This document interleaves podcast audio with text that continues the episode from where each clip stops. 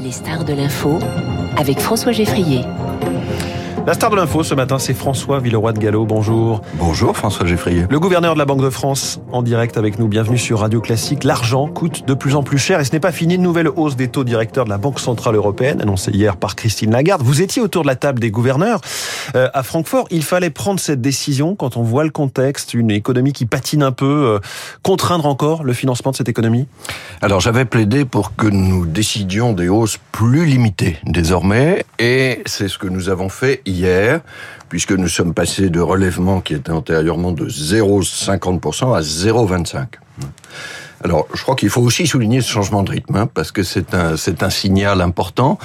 Euh, nous avons décéléré, non pas parce que notre détermination à vaincre l'inflation est diminuée, je veux redire très clairement à votre micro ce matin que nous nous engageons à ramener l'inflation vers 2% d'ici 2025 et peut-être même dès fin 2024.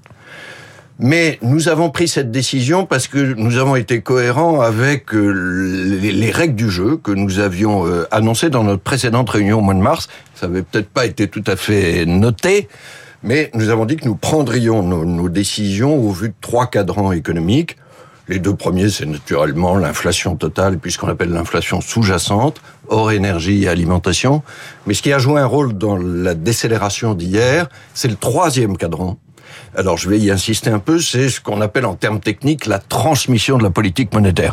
Pour le dire peut-être en termes plus directs, c'est l'effet à venir. L'inertie. Contre, oui, l'acquis, si vous voulez, l'effet d'acquis euh, des hausses de taux passées. Parce que nous avons pris des décisions extrêmement importantes depuis l'été dernier. Souvenez-vous, on l'a peut-être oublié, on était passé, on était à moins 0,5%. Ça a augmenté de 3,75 points de pourcentage depuis juillet 2022. nous étions en mars à 3 et nous sommes depuis hier à 3,25. Bon. Euh, et l'effet de ce qui est dans le tuyau est extrêmement important pour l'économie et pour lutter contre l'inflation. Et ça, nous en avons eu la confirmation au regard d'un document qui est trimestriel, qu'on appelle en anglais le Bank Lending Survey, hein, l'enquête sur les conditions financières, qui montre que voilà les hausses de taux décidées par la Banque centrale sont en train de percoler dans l'économie. On estime en général que ce temps de d'effet, c'est de l'ordre de 1 à 2 hmm. ans. Euh, Mais pour autant, ce n'est pas fini. Là, on n'est pas sur la dernière hausse de taux de la séquence. Pour le dire autrement, nous avons fait l'essentiel du chemin même s'il y aura probablement encore quelques hausses. Nous avons fait l'essentiel du chemin, mais désormais, la persévérance compte plus que euh, la vitesse. Nous avons montré depuis l'été dernier que nous savions être rapides, euh, nous sommes prêts à être tenaces le temps qu'il faut pour vaincre l'inflation. C'est l'inflation qui guide vos décisions depuis le début de cette séquence, mais avez-vous les bonnes armes pour lutter contre ce type d'inflation que nous subissons aujourd'hui quand le prix des pâtes explose ou quand celui de l'essence est très élevé La BCE ne fabrique a priori ni du blé ni du pétrole? Vous avez absolument raison. Et là, il faut regarder un peu la composition de notre consommation. Ce que vous venez de dire, c'est-à-dire l'énergie et l'alimentation, ça représente à peu près 30% de notre consommation. Et ça, c'est les hausses les plus spectaculaires. L'énergie l'an dernier, même si depuis ça s'est assagi, et l'alimentation aujourd'hui. Ces hausses sont spectaculaires, mais elles sont temporaires. Nous prévoyons que la hausse de l'alimentation devrait se, se ralentir, s'assagir au cours du, du deuxième semestre.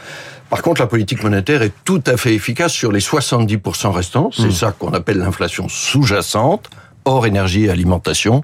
Et là, toujours et partout, c'est une arme efficace. On parle moins de cette inflation sous-jacente, elle est moins spectaculaire, mais c'est là qu'il y a un risque de persistance, et c'est là que nous sommes prêts à être tenaces, encore une fois, la durée compte maintenant plus que la vitesse. Cette politique monétaire, elle peut conduire à, ralentir l'investissement des entreprises et aussi, pourquoi pas, peut-être à, causer du chômage dans la zone euro. Alors, il y a une bonne nouvelle aujourd'hui en France comme en zone euro, c'est que la situation économique est résiliente. Hein. Euh, on ne voit pas de... Mais vous faites tout pour la casser en quelque sorte. Non, non, non, on fait pas du tout, tout pour la casser. Là, François permettez-moi de réagir très fort, euh, y compris vis-à-vis de ceux et celles qui nous écoutent. Notre but, c'est pas du tout de casser l'activité économique, c'est de vaincre l'inflation. Or, l'inflation, c'est une maladie économique et sociale. La Banque de France l'a dit la semaine dernière, l'a expliqué dans la lettre au président de la République que nous avons, que nous avons publiée. Et nous allons vaincre l'inflation sans provoquer de récession. Ça, c'est important à dire. Le taux de chômage est aujourd'hui un plus bas historique en zone euro qui a été publié il y a quelques jours. Mais je reprends euh, le, mot que vous employiez tout à l'heure. Vous parlez d'un engagement à, ramener l'inflation à 2% d'ici fin 2024, début 2025. Depuis quand est-ce qu'on est certain et on peut prendre un engagement sur ce genre de choses quand on sait l'ampleur des chocs qui peuvent nous tomber sur la figure? Alors j'ai dit nous allons ramener l'inflation vers 2% d'ici 2025, peut-être même d'ici fin 2024. Voilà, il y a une incertitude à quelques mois, euh, mais nous avons une responsabilité. Nous, Banque centrale, nous sommes indépendant, mais en contrepartie, il y a un mandat. vous dites qu'on a une obligation de résultat, mais vous n'avez pas, vous n'avez pas de nous avons, de résultat. Nous avons une obligation de résultat. Alors je ne vais pas vous dire euh, que c'est une certitude absolue. Il peut y avoir des nouveaux chocs extérieurs, euh, et des bouleversements dans l'économie mondiale. Euh, je ne me situe pas dans ce scénario-là. Mais pour ce qui dépend de nous, et je vous ai dit que cette inflation sous-jacente, hein, qui est encore une fois 70% de la consommation, là, la politique monétaire, toujours et partout, est pertinente et efficace. Simplement, le temps d'action, c'est de 1 à 2 ans. C'est cette fameuse transmission de la politique monétaire. L'essentiel du chemin est fait. Monsieur le gouverneur de la Banque de France, vous nous dites qu'il n'y a pas de boucle entre les prix et les salaires, la fameuse spirale de l'inflation. Y en a-t-il une? Une, une greedflation, c'est-à-dire une inflation des profits Alors, c'est aussi quelque chose qu'il faut regarder. Vous avez raison. Nous surveillons les marges des entreprises. En France, à la différence d'autres pays européens, elles ont globalement, globalement baissé en, en 2022. Donc les entreprises ont un petit peu assumé sur leur marge. Donc euh, les entreprises ont subi l'augmentation de, de, leur coût de revient, ils ne l'ont répercuté qu'en partie oui. sur leur prix de vente. Une fois qu'on a dit ça, il y a certains secteurs pour le moment sur lesquels il faut être attentif, l'énergie, les transports, certaines industries ou certains services. Et donc, je crois qu'il ne faut pas de naïveté dans la vie économique, il faut davantage de concurrence, et il y a des secteurs où il faut une certaine vigilance. Ça peut être vrai en particulier dans la filière alimentaire dont vous parlez. Tout au long de la filière, il faut oui. regarder que le partage de la charge est bien équilibré et que chacun prend sa part de la lutte contre l'inflation. Et le gouvernement met la pression en ce moment pour rouvrir des négociations sur les prix. Ces taux de crédit dont on parle, ces taux d'intérêt contribuent à une crise de l'immobilier, une bombe sociale selon certains économistes comme Robin Ribaton. Est-ce que là, la politique monétaire n'a pas un danger social? Euh, oui, je crois qu'il faut raison garder hein, sur, sur, sur, le crédit immobilier. Euh, c'est la période précédente, hein, entre 2015 et début 2022, qui a été une période exceptionnellement favorable. Souvenez-vous, on a eu des taux de crédit immobilier entre 1 et 1,5%. On n'avait jamais vu ça. Hein. À l'époque, d'ailleurs, certains critiquaient les taux trop bas. Alors maintenant, d'autres, quelquefois les mêmes d'ailleurs, font la comparaison et disent il y a un recul par rapport à cette période qui était exceptionnelle. Est-ce que vous allez déverrouiller non, certains critères non, je, crois, je crois qu'il faut simplement regarder qu'est-ce qui se passe. Euh, et c'est très logique. En gros, les taux et les volumes du crédit immobilier en France, que je regarde le nombre de prêts ou les montants, sont revenus à la situation avant 2015. C'est logique puisqu'on est sorti des taux oui. exceptionnellement favorables qu'on avait depuis 2015 que je sache, avant 2015, l'immobilier était considéré comme normalement financé en France. Nous sommes revenus euh, à cette situation. Par ailleurs, quand on compare aux autres pays européens qui ont la même politique monétaire, c'est en France que le crédit immobilier est à la fois le plus abondant en volume de production et le moins cher. Donc je vous entends. Et je crois que c'était une très bonne chose. Vous n'allez pas toucher aux critères devenus contraignants sur l'endettement maximum de 35% pour les ménages. La oui, alors j'ai entendu ans. lancer ce débat. Chaque chose en son temps. Ça, ça, ça appartient à ce qu'on appelle le HCSF, le Haut Conseil de stabilité financière, qui se réunit mi-juin. Mais il y a une chose certaine, parce que c'est ma responsabilité, comme les autres membres du HCSF, c'est que nous n'allons pas pousser au surendettement des Français, parce que là, la vraie crise sociale dont vous parlez, elle serait là. Hein pas de geste non plus sur le taux d'usure qui est déjà révisé aujourd'hui tous, les, tous les mois. Il a été augmenté. Je rappelle que le taux d'usure, il est dans la loi. C'est pas la Banque de mmh. France qui l'a inventé. Une démocratie fonctionne mieux quand chacun applique les lois. Alors, et, et, si vous me permettez ce point, François Geffrier, le taux de l'usure, alors nous en avons ajusté les modalités techniques, maintenant on le révise chaque mois, mais le taux de l'usure, c'est ce qui explique que le taux du crédit immobilier soit en France plus faible qu'en Allemagne, en Italie, en Espagne. Je crois que c'est plutôt une bonne chose pour les emprunteurs. Une question très importante pour euh, tous ceux qui nous écoutent, le taux du livret A.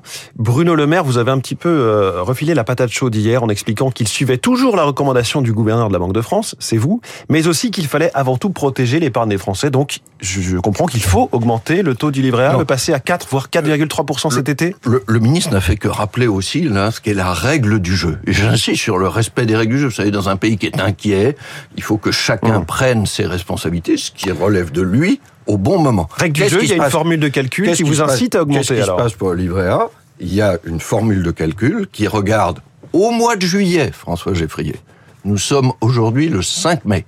C'est mi-juillet. Donc on a deux mois et demi pour regarder quelles seront les perspectives d'une part de l'inflation, d'autre part des taux d'intérêt. À partir de cela, je ferai une recommandation euh, au ministre. Et cette recommandation doit aussi tenir compte de l'intérêt des épargnants, vous en avez parlé, et puis de l'intérêt des emprunteurs. Vous savez, le taux du livret c'est comme une pièce de monnaie. Il y a deux côtés. Euh, il y a le côté épargnant, puis il y a le côté emprunteur. Le taux du livret A, c'est très important pour le logement social et plus largement pour les crédits immobiliers dont vous parlez, parce que le, le livret A, c'est une des ressources de financement du crédit immobilier. Le, choc de la montée des taux. Euh, si vous me permettez d'ajouter une chose à propos du livret A, parce qu'on a encore euh, C'est le livret d'épargne populaire dont on ne parle pas toujours, mais euh, qui dépend de certains revenus, qui est euh, lui, qui, est ouvert, qui est ouvert à 18 millions de Français, c'est significatif, qui est aujourd'hui rémunéré à 6,1%, c'est plus de deux fois les 3% du livret A qui sont déjà élevés, euh, et là on, on, a un progrès, c'est qu'on en est à 9 millions 200 000 LEP ouverts, ça a augmenté beaucoup ces derniers mois, mais il y a encore une vraie marge de progrès, donc le LEP c'est le vrai produit d'épargne populaire. Rapidement, est-ce que vous êtes inquiet ou pas sur la situation des banques européennes quand on voit que de nouvelles banques américaines euh, continuent d'inquiéter? Non sur les banques européennes et en particulier les banques françaises, mais je crois qu'il faut expliquer effectivement ce qui se passe sur les banques américaines. Je crois qu'au fond, il y a deux faiblesses face à ces fameuses banques régionales, hein, banques de taille moyenne, qui sont le, le, le, problème depuis début mars. Il y a une faiblesse de la réglementation, de la régulation, c'est très simple. Toutes les banques européennes sont sous les règles de sécurité qu'on appelle BAL 3. Toutes les banques régionales américaines n'y sont pas. Aucune n'y était. Puis il y a une deuxième faiblesse, c'est la supervision, c'est-à-dire la surveillance par la Banque centrale, par l'autorité publique de, de, chaque banque. Et là, il y a eu aussi des faiblesses américaines. L'Europe a beaucoup renforcé sa supervision. C'est un succès européen avec ce qu'on appelle l'union bancaire. Mmh. La supervision reste trop régionale et éclatée aux États-Unis. Ce n'est d'ailleurs pas seulement moi qui le dis. C'est la Fédérale Réserve elle-même, dans un rapport courageux qu'elle a, qu'elle a publié la semaine dernière. Après, je crois que les Américains ont des progrès à faire en prévention, mais ils sont toujours actifs et assez efficaces en, en traitement ex post des difficultés. La dette publique française inquiète, même les agences de notation, euh, avec Fitch qui nous a dégradés, mais pas seulement. Dans votre lettre au président de la République, vous dites stop aux baisses d'impôts non financées. Comment vous réagissez à la promesse de Gabriel Attal, ministre des Comptes publics, qui annonce une nouvelle baisse d'impôts pour les, pour les classes moyennes? Alors, c'est pas tout à fait la première fois que la Banque de France rappelle que nous n'avons plus l'argent. Alors moi, je ne vais pas commenter telle ou telle déclaration des, des, responsables politiques, mais il faut quand même rappeler une chose, c'est que la France, probablement cette année, devrait avoir, François Geffrier, le déficit public le plus élevé d'Europe. Voilà. Donc nous n'avons plus l'argent. Et sans doute, le peu d'argent que nous avons, il vaut mieux le consacrer à des priorités pour l'avenir. Tant qu'on continue comme, à réussir à emprunter. Comme, comme, la, comme la réforme du, du, lycée professionnel dont on parlait, là, on investit dans les jeunes et on, le, et on leur donne des chances. Alors, bien sûr, nous continuons à emprunter. Mais emprunter, ça a un coût. On en parlait avec les taux d'intérêt. Ça veut dire une chose très simple. C'est qu'on transfère la charge de nos dépenses actuelles, de nos baisses d'impôts actuelles à nos enfants et petits-enfants. Donc une nouvelle baisse d'impôts, ce serait charge, une folie On charge le sac à dos sur les épaules de la jeunesse, qui a déjà un monde difficile avec le climat. En plus, on lui met une charge financière avec C'est irresponsable de promettre une nouvelle hausse d'impôts, euh, J'emploie pas des, des, des adjectifs de ce type. Je dis simplement que c'est probablement peu efficace aussi c'est peut-être pas très efficace politiquement. Quand je lis certains sondages ce matin, disons que les Français de toute façon sont assez sceptiques sur la baisse d'impôts, mais surtout c'est pas très efficace économiquement parce que la stabilité fiscale c'est une valeur pour les entreprises et pour les ménages. Il faut éviter que la loi fiscale change tous les ans. Et puis, ce qui est efficace pour la croissance, c'est ça notre objectif commun, bien sûr, comme pour le gouvernement, c'est la transformation de notre économie pour arriver à produire plus et mieux. Vous parliez de la lettre au président de la République, j'ai souligné la transformation du travail oui. et j'ai souligné la transformation publique. Et ça, c'est des choses qu'on peut faire sans dépenser des masses supplémentaires d'argent public. Et c'est ça qui sera vraiment efficace pour le pouvoir d'achat et pour le plein emploi. Merci beaucoup François Villeroy de Gallo, le gouverneur de la Banque de France, notre star de l'info ce matin sur Radio Classique. À tout de suite pour le rappel des titres.